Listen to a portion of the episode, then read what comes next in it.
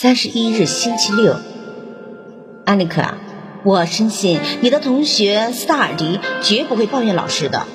你不满地说：“老师的心情不好，真没耐心。”你呢？你不也常常对人不耐烦吗？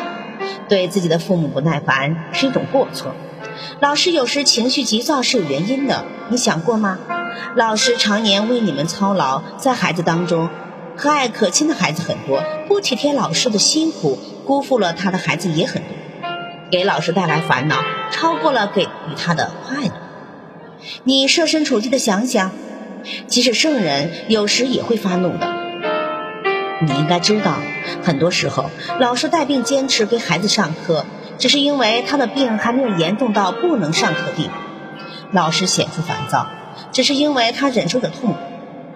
你们有些孩子对老师的痛苦故意视而不见，老师想起这些孩子的行为是多么难过呀！我的孩子阿里克，要尊重和爱戴你的老师，你的父亲也尊重和爱戴老师，因为他们将一生奉献给孩子的教育，开启你们的智慧，培育你们的心灵。有一天，你长大成人，当我和他都已经不在世的时候。他和我的形象将留在你的脑海中。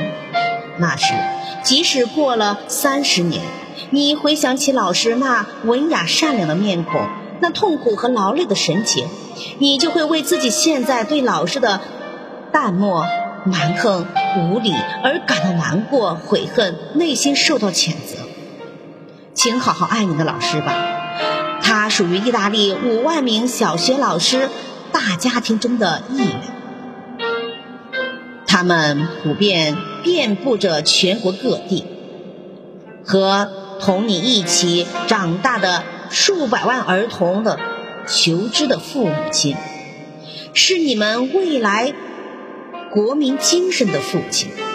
他们得不到普遍的尊重，他们为我们的祖国培养下一代，报酬却少得可怜。如果你只爱你的父母，不爱你的老师，我是很不高兴的。你爱你的老师，就像爱你的兄弟那样。他高兴和亲切时，你爱他；他责备生气时，你还爱他。他对的时候，错的时候，也都应该爱他。他快乐时，你爱他；见到他忧伤悲痛的时候，更应该爱他，要永远爱他。你称呼老师这个名字，要永远抱有敬意。除了父亲这个字，老师是最崇高、最尊贵、最亲切的称呼了。你的父亲。